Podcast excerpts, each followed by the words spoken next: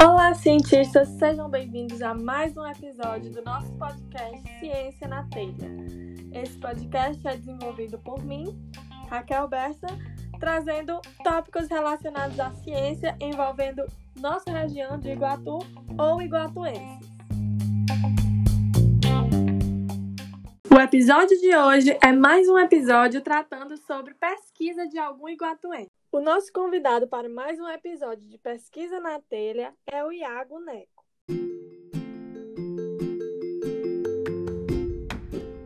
Iago Neco é filho de Altinha da Drogaria Feitosa e Gilvan do IFCE, bacharel em Ciência e Tecnologia e bacharel em Engenharia Química pela UFESA, tem especialização em andamento em Engenharia de Segurança do Trabalho e é mestrando em Desenvolvimento Regional Sustentável pela UFCA. Tem experiência em absorção, com ênfase em floculação iônica e bioadsorventes, e fermentação alcoólica, produção cervejeira. Além disso, é fã de heavy metal e suas variadas vertentes, músico, guitarrista apaixonado e gosta de boas cervejas. Seja bem-vindo ao nosso podcast, Iago. Obrigado, Raquel. É uma honra estar fazendo parte do Ciência na Telha e colaborando com essa, essa ideia que é tão boa pra, para o cenário municipal e regional também.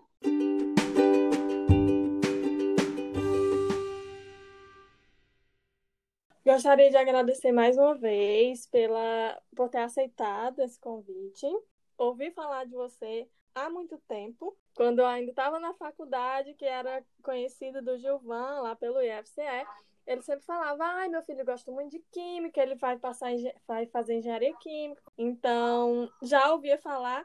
E agora, na produção do podcast, eu vi que o Iago é mestrando em uma área muito parecida com a minha. E eu acho que vai trazer uma contribuição muito grande para a gente, a mostrar outras pesquisas também que às vezes as pessoas, muitas vezes, vamos dizer assim, nem valorizam. Para começar, você podia explicar para a gente um pouco do que é a sua pesquisa? Sim, claro. É, primeiramente, eu vou apresentar como funciona aqui o mestrado, certo? De Desenvolvimento Regional Sustentável ele é um mestrado multidisciplinar, visto que para se alcançar a sustentabilidade, de fato, necessita-se de um desenvolvimento sustentável.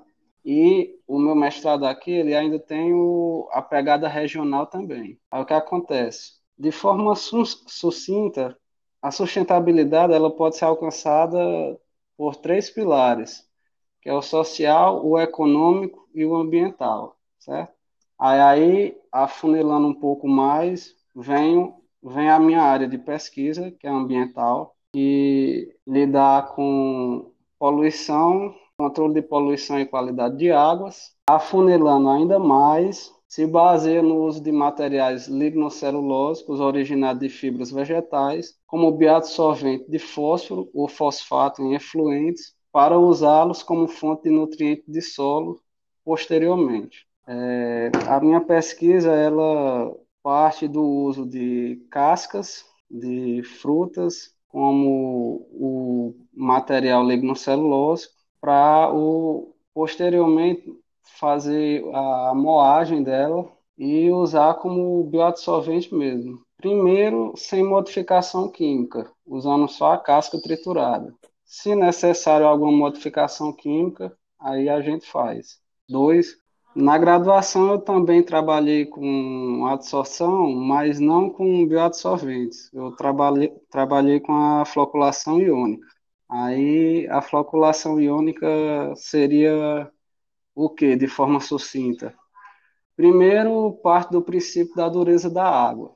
Para quem tem algum conhecimento laboratorial ou até prático mesmo, essa dureza da água seria o que geralmente torna os sabões e alguns detergentes ineficientes, que é o que no ditado popular o pessoal diz que a água dura corta sabão. Aí a uhum. partir dessa dureza, que vem geralmente cal, por, cal, por conta do, de sais de cálcio, magnésio e ferro, é, formam-se sais insolúveis e acaba cortando essa eficiência de fato do sabão. Aí a floculação iônica entra como aí? Com, essa formação de sais insolúveis, também formará na superfície desses flocos, desses sais, uma camada absorvente. Aí entra a, a absorção ligada à floculação, que também é um método de separação muito usado na química. Sim, muito legal. E legal que eu falei no início aqui, apresentando o Iago, que a nossa área de pesquisa se assemelha um pouco, né?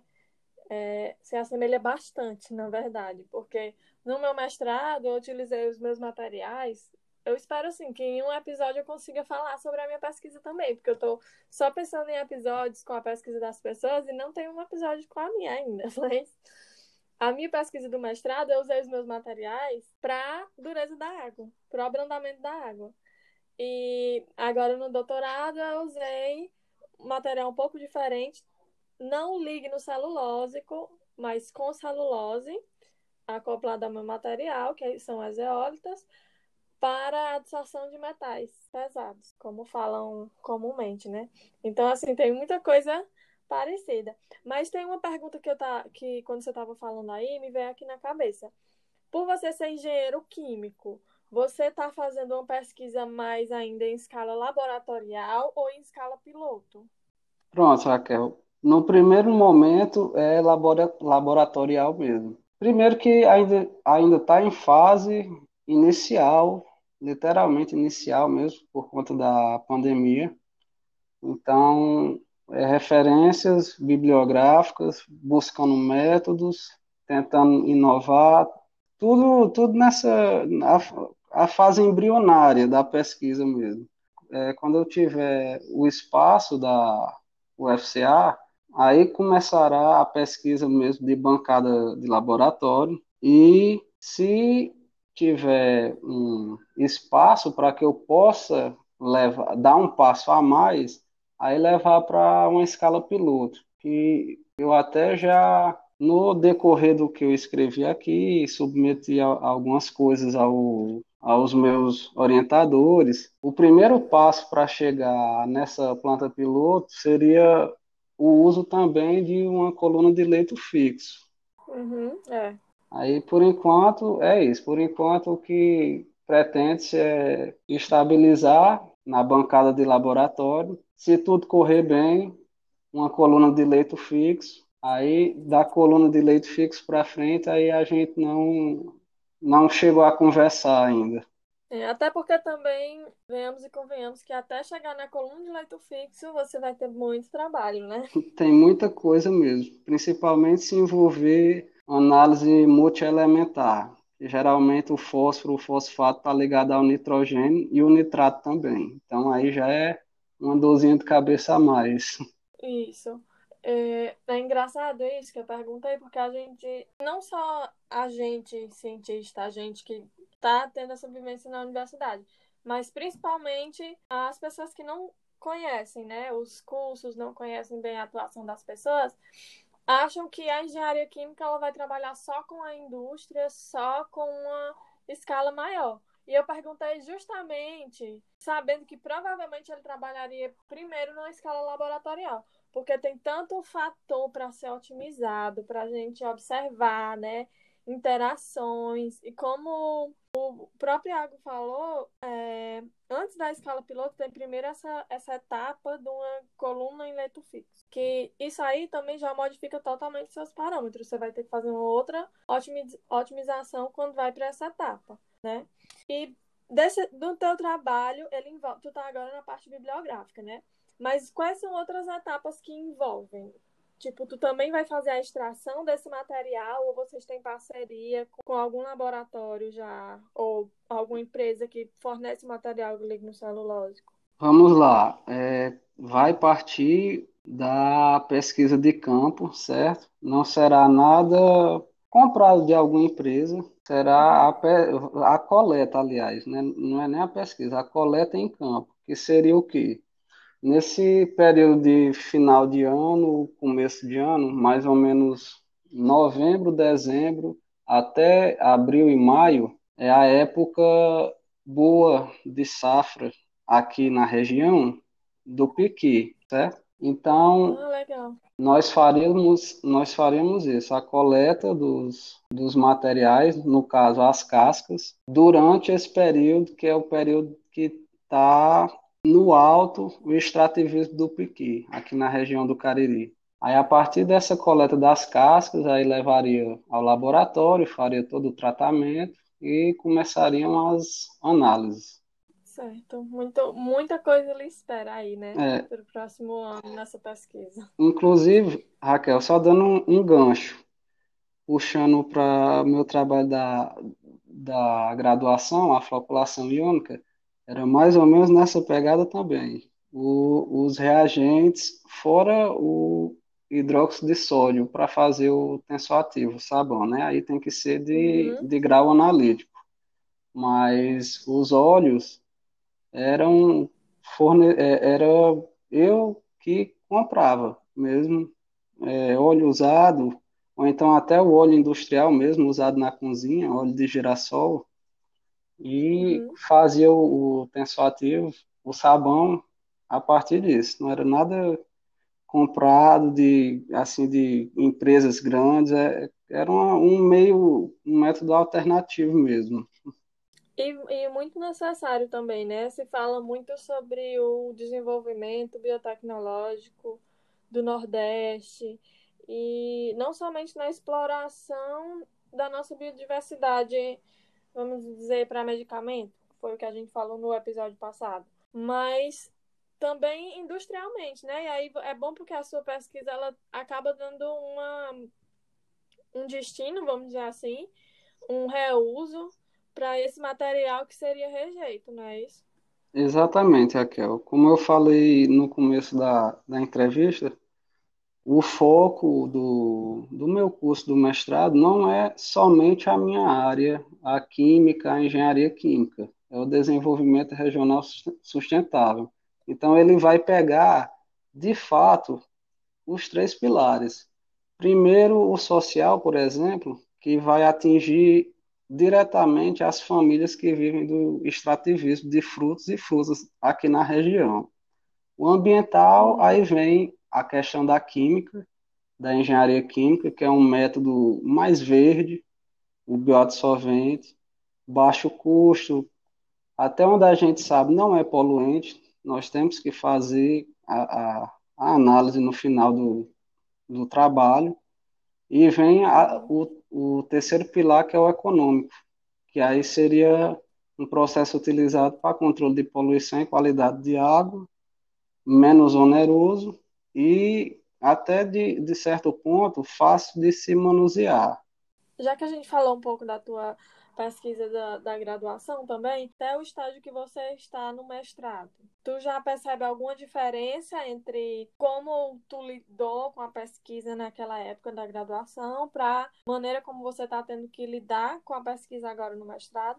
Já, já percebi e tem uma diferença muito grande, Raquel. Pelo menos para mim eu percebi muito. Na graduação, geralmente, parte tanto do, do aluno como do professor. Claro, cada caso é um caso. Mas na graduação, normalmente, os estudantes ficam meio soltos. Eu, eu, por exemplo, eu ficava meio solto. Muitas horas eu chegava a me questionar: será se eu estou fazendo o certo? É, será se é isso mesmo que eu quero? Sabe? É aquele questionamento que tem muito. Aí no mestrado, não. No mestrado, a, a cabeça já está um pouco mais direcionada. Então, a diferença eu senti na pele. Até na cobrança também. A cobrança aumenta e muito. Isso mesmo. Tem uma amiga minha que entrou agora no mestrado e ela estava me contando, mas ninguém me falou que era tão diferente assim da, da iniciação científica. Disse, é, é bem diferente. Assim, tem, como eu já falei em vários outros episódios também, ter a iniciação científica eu acho que é uma boa preparação pra gente. Mas que quando você entra no mestrado, realmente é uma experiência bem diferente. né? E, e assim, quando passar para o doutorado também, também é uma, pesqui é uma maneira de pesquisa ainda mais diferente. Porque no mestrado, o seu orientador provavelmente está lhe guiando um pouco mais, né? E... Tem como o fato da cobrança, como você disse. Aí, ponto positivo para a graduação. Você não precisa ficar se preocupando com disciplina, como é na graduação, né? Porque você vai para o laboratório de manhã, mas de tarde tem uma prova. Exatamente. E no mestrado isso é quase quase não tem. Você tem quando está pagando cadeira é mais em seminário, né? É um pouco mais é, é um pouco mais puxado, é, mas não é aquela não é aquela cobrança de vou reprovar agora essa cadeira e acabou a minha vida, né? que tem na, na graduação. Exatamente. Tem, tem outra questão, outra cobrança que a gente não citou, que eu também senti muito na pele, que é a questão de publicações. Sim. Que é, é, é muito cobrado que esteja publicando, ou pelo menos tentando, né, publicar. Quanto mais, quanto mais melhor, literalmente. Isso, além da qualidade da publicação, né? Exato. Porque também o, aí eu acho que também valia para eu colocar um episódio aqui falando sobre publicação científica, que também é um, um outro mundo que se você não está envolvido com, com a pesquisa, você não faz ideia do trabalho que é, porque não é só a gente fazer o, o experimento. Se fosse só fazer o experimento, eu acho que não estava reclamando tanto dessa vida de pesquisador. Mas a gente tem que saber comparar seu trabalho com o do outro. Tem que saber mostrar onde seu trabalho é melhor do que o do outro. Tem que mostrar, comprovar por que é que você. Por que, é que aquele trabalho funciona, né? É muita coisa. Sem contar que às vezes é em inglês, muitas vezes, na verdade. Tem que ser uma revista confiável. Às vezes, a gente, a gente tem até que pagar para publicar um artigo, que são coisas que a pessoa que não está na pesquisa não, não tem noção que vai ser assim. Muitas vezes ele não é tão barato para aceitar o trabalho da pessoa, tem isso também. Algo... Justamente. E também tem o outro lado também que a gente vê muito é das revistas predatórias, né? Exatamente. Que não tem nenhuma relevância científica, ou então acabaram de ser lançadas e elas já vêm com taxas altíssimas para publicar seu artigo, lhe convida para publicar um negócio que não tem nada a ver com a revista e tal. Mas aí, como eu falei, é um outro babado aí, um outro episódio para se debater tudo isso. Falando que, é, quando eu te apresentei também, eu fiquei com curiosidade. Quero te perguntar que você falou que tem experiência em adsorção também e em fermentação alcoólica, produção cervejeira. É, essa, essa experiência com a fermentação alcoólica foi algum estágio, é pesquisa, ou é apenas algo que tu se interessou e se aprofundou um pouco mais? Bem, na área da fermentação alcoólica, com ênfase na produção cervejeira, que foi a que eu de fato estudei um pouco mais, tem um pouco de tudo. Primeiro, o, o interesse pessoal. Segundo, tive a oportunidade, sim, de ter um projeto de pesquisa na graduação a respeito do, é, de métodos para inovar a produção cervejeira, principalmente de micro cervejarias, que é da cerveja artesanal, que é algo que uhum. está a todo vapor já faz um tempo, não é algo tipo de dois anos atrás, não, já faz bastante tempo que está crescendo.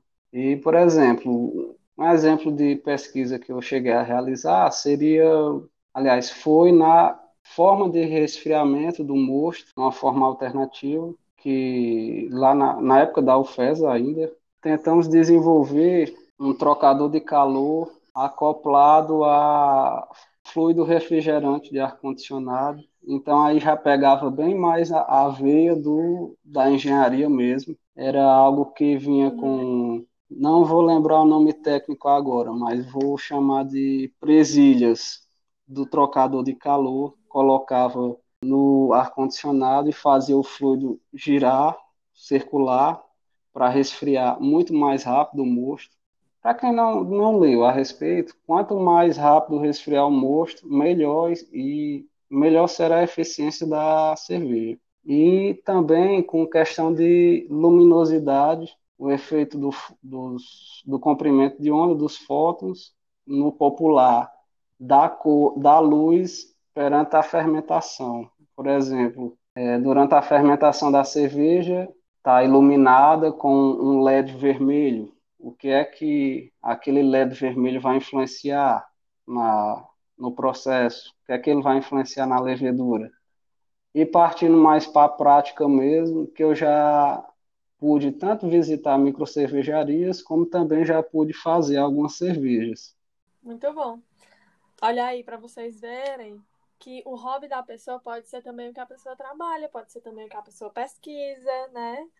E puxando esse gancho aí de fazer uma coisa que está relacionada com algo que você gosta de fazer fora da faculdade, vamos dizer assim, diante de tudo que você já passou até hoje e as, com as perspectivas que ainda tem, né? É, você gosta de fazer pesquisa? Se, se tu pudesse escolher de novo, sei lá, voltar no início da graduação e decidir entre na iniciação científica ou não, você escolheria esse caminho? Com certeza. Eu gosto muito de, da área da pesquisa. Inclusive, até o, o, meu pai, o Gilvan, ele me influenciou muito por isso, que muitas vezes eu chegava, período de férias, voltava para o Iguatu, aí chegava meu pai com artigos inovadores da área de química, de engenharia química, e ele, ele sendo pedagogo de formação e chegava com algo que ele sabia que eu tinha interesse, então despertou. E sim, desde o é, se fosse para eu fazer tudo de novo, eu faria e é, começar, aliás, tentaria fazer melhor, agregar muito mais do que eu fiz.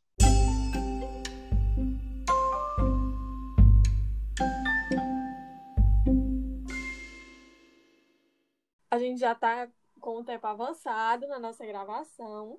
Estamos chegando ao final do nosso episódio. Estou aqui cheio de perguntas ainda. Podia ficar conversando com ele aqui ó, coisas internas do, do nosso trabalho mais um tempo. Mas nós precisamos encerrar e eu gostaria de agradecer a todos os ouvintes por terem dado a oportunidade da gente conversar um pouquinho sobre a pesquisa do Iago e também agradecer ao Iago por ter aceitado o convite, por se dispor a vir aqui. E agora eu vou abrir um parênteses aqui e agradecer também ao Gilvan por ter me lembrado do Iago que estava fazendo mestrado e eu consegui ver essa oportunidade brilhante de falar aqui sobre a dissertação, sobre sustentabilidade e mostrar um pouquinho também de pesquisas em química que vão fazer a diferença na sociedade, né?